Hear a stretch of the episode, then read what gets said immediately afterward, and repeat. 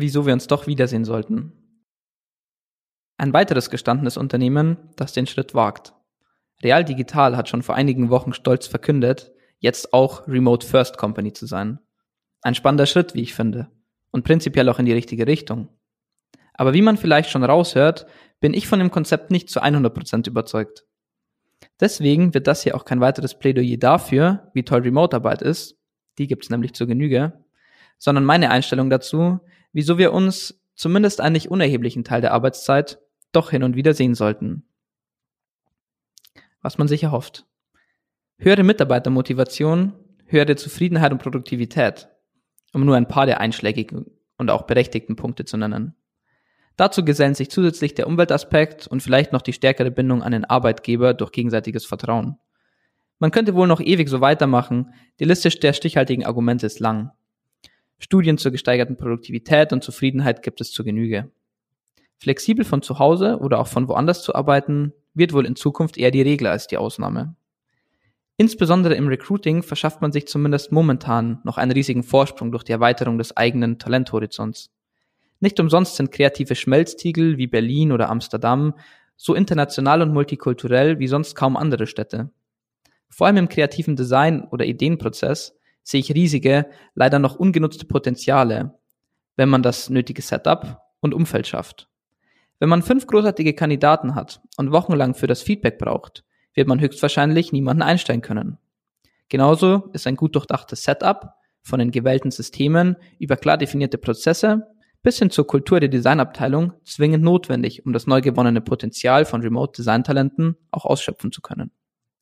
Allein die Frage der Tools stellt viele Unternehmen oder Führungskräfte vor eine Herausforderung.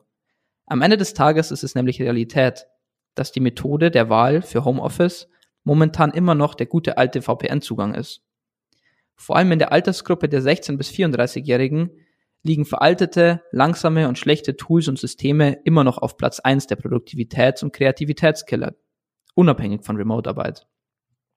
Vor allem bei größeren Unternehmen, die abrupt auf neue Systeme umstellen, oder diese einführen, ohne die Mitarbeiter wirklich zu schulen oder in die Entwicklung und Auswahl aktiv mit einzubeziehen, können sich schnell neue Probleme entwickeln. Nicht selten werden dann mehrere Tools und Systeme parallel gepflegt oder die Kommunikation und Abstimmung untereinander leidet aufgrund nicht klar definierter Prozesse. Viele standen wegen Corona vor der Herausforderung, Möglichkeiten zu finden, trotz der Distanz effektiv und gut zusammenzuarbeiten.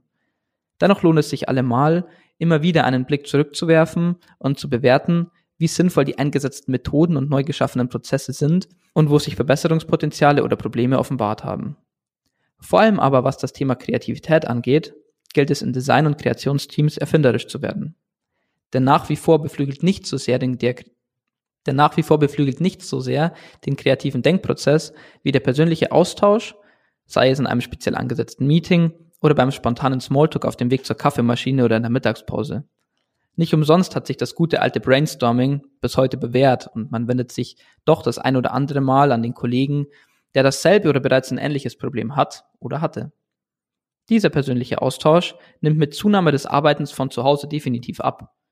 Worin sich alle einig sind, mit dem persönlichen Austausch nimmt auch ungewollte Ablenkung durch Kollegen ab. Ein durchaus positives Merkmal.